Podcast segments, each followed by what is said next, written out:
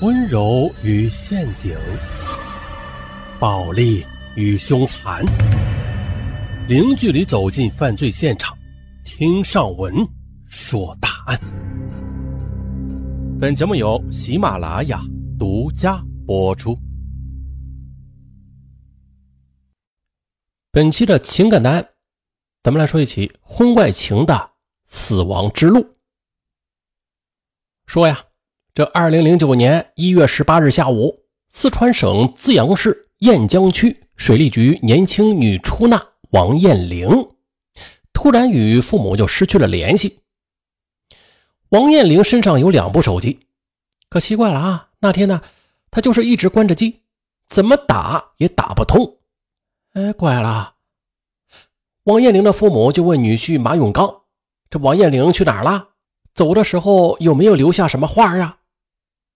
这女婿马永刚说：“呃，中午啊，王艳玲在家吃饭呢，接到过一个电话，说啊，朋友约她去打麻将，大概是一点多钟吧，她就离家去打牌了，可能再过一会儿啊，她就回来了。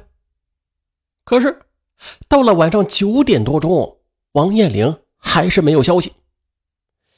王艳玲的父母和两个哥哥很着急，啊，就叫上了马永刚，一起来到了辖区大北街派出所报案。”请求警方帮助寻人。随后，王艳玲的父母、哥嫂以及马永刚便发动了亲友四处的去寻找，并且在全城散发张贴寻人启事。可是，仍然没有王艳玲丝毫消息。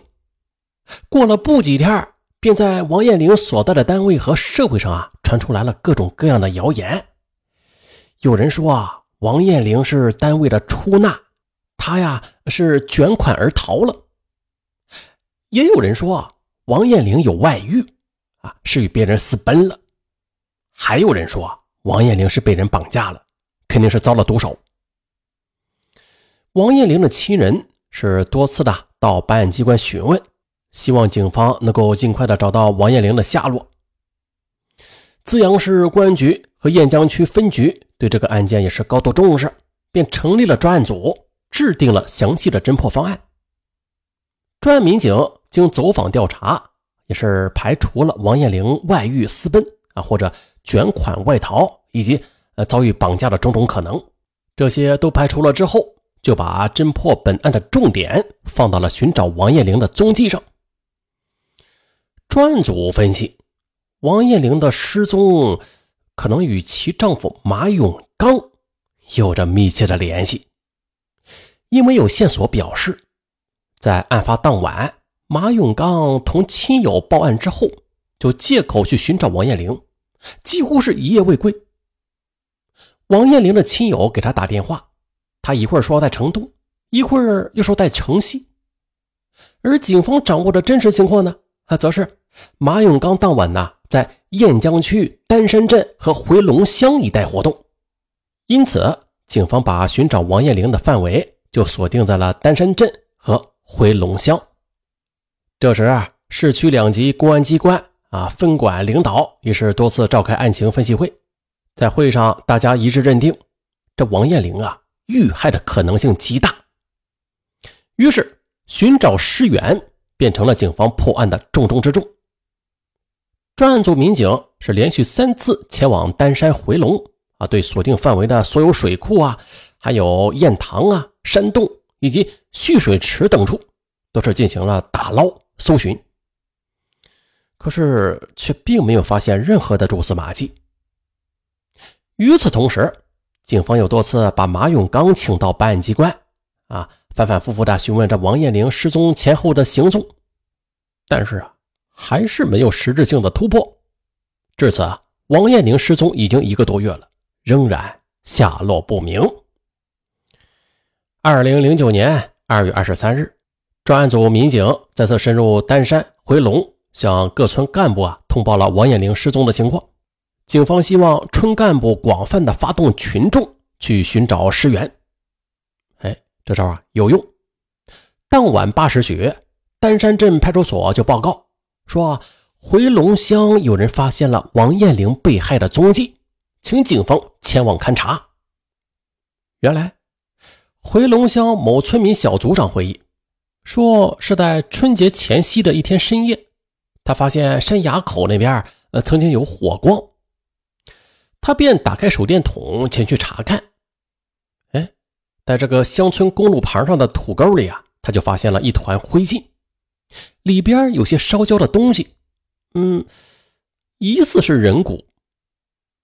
民警赶到现场之后。在灰烬中啊，又发现了女性乳罩在焚烧之后留下的金属圈，还有女性高跟鞋在焚烧后遗留下来的呃鞋掌铁片，另外有两串钥匙、两部手机的残件等等。接着，警方根据钥匙等印证，这些遗物啊正是王艳玲所有，而王艳玲的丈夫马永刚有着重大作案嫌疑。当晚，马永刚便被警方传唤到公安局接受审查。然而，马永刚的态度非常顽固，他坚称啊，自己和妻子的感情很好，又有可爱的女儿，绝对不可能残害自己的妻子的。时年三十四岁的马永刚，出生于教师家庭，长大后又是参军入了党，还多次啊受到嘉奖。在退伍之后，马永刚被安排在了雁江区某中学做后勤保障工作。之后，他又通过自学考试拿到了大专文凭，啊，被调到了教导处任教导员。马永刚的母亲在城南贸易市场做生意，与同做生意的王艳玲的母亲罗某关系密切，两人呢是互称姐妹。再到后来啊。就发展成了亲家。王艳玲和马永刚结婚之后，生了个女儿，啊，已经五岁了。他们结婚后啊，租房子开了个门市，做网吧生意。这几年下来吧，买了两套住房和一间门市，其财产和存款啊，不低于一百万元。那个年代，这网吧呀，确实赚钱。二零零七年，马永刚想开车，就学了驾驶。拿到驾驶证之后，王艳玲就支持他买辆三十多万元的轿车。那在一般人看来，如此幸福美满的家庭，她无论如何，丈夫也不会杀妻焚尸啊。不过这些啊，都只是表象。专案组经过缜密的调查之后，发现马永刚他与一个叫做吴静的女子联系很频繁。就在王艳玲失踪的前前后后。那联系是更加频繁了，啊，十分可疑。于是啊，民警便把吴静请到了公安局。哎，结果啊，让民警意想不到啊，这个吴静很配合，他很快就交代了他与马永刚密谋杀害王艳玲的犯罪事实。时年三十一岁的吴静，原籍是成都市金堂县，早年父母离异。母亲再婚之后，他与继父关系不好，就外出啊，来到资阳打工。嗯，一个弱女子，身在异乡孤独无依的吴静，她一边打工一边寻找意中人，却总是被人愚弄。年轻嘛，不过后来呀，随着年龄的增长和社会阅历的增加，吴静感到啊，不如趁着年轻。以姿色，哎，从男人那儿弄点钱，使自己的生活好一些。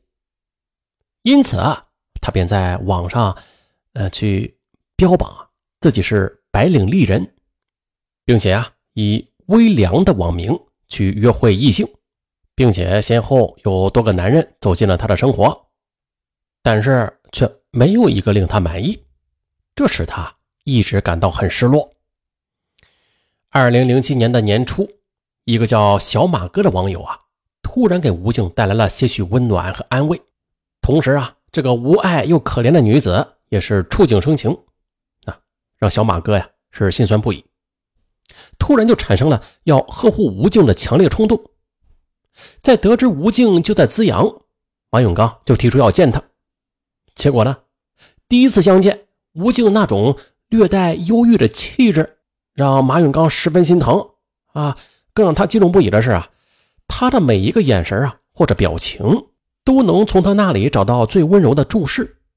他们相谈甚欢，激情难抑，便在吴静租住的屋里，两个人就有了肌肤之亲。好嘛，这是第一次见面就睡到了一块此后，小马哥就经常和吴静网上聊天啊，这小马哥呀，就是马永刚。网上聊天，网下嘛，就找各种机会去同居。从吴静那里，马永刚找到了夫妻之间久违的快乐，还是他感受到了这妻子从未给过的温暖和体贴。吴静没有唠叨，没有尖酸刻薄的语言，马永刚是越来越不恋家了。他觉得呀。吴静才是他理想的女人啊！这边也是，吴静特别依恋他。一次，马永刚就试探的问他：“吴静啊，我问你啊，你想不想和我结婚呢？”吴静不加思索的脱口而出：“我无时无刻都在想，而且我生生死死都要和你在一块儿。”马永刚的心呐，被感动碎了。可是和吴静结婚只是他心里的一个梦想啊！那他在妻子面前是无论如何也难以向妻子提出离婚的呀！他特别惧怕妻子的盛气凌人，也怕妻子的两个哥哥从中作梗，更怕父母和亲友们的指责。然而马永刚的想法给了吴静无尽的憧憬。此后他就屡屡柔情的逼问结果。嗯。这让马永刚的心里无形中压力剧增，但是他就是迈不出那一步。直到二零零八年四月，他对妻子啊是彻底死心了。那段时间，这马永刚突患流感，在家养病呢，一连几天呢，这高烧不退，差点就烧成了肺炎，而妻子照样打他的麻将，啊，对他是不管不问。一天晚上，他烧着说胡话。最后还是自己撑着那虚弱的身体拨打了幺二零，这才救了自己一命。躺在医院里，他对婚姻就产生了超过以往任何时候的绝望。而这时啊，吴静在获悉之后，给他打来了急切的慰问电话，让这个男人在病房上那是放声大哭。马永刚心死了，和妻子之间的吵架也是越来越多，终于。二零零八年五月的一天，他和吴静一起在密谋，确定的办法只有一个，那就是要妻子死，因为他不能离婚，因为啊他在追求上进，这离婚的话，那肯定会影响他的前途的，因此马永刚迟迟下不了离婚的决心。可是最终啊，他也是拗不过吴静的再三催促，马永刚便向妻子王艳玲提出了离婚。可是呢，王艳玲却坚决不同意。啊，离婚不成，吴静和马永刚就商量，干脆咱们就除掉王艳玲。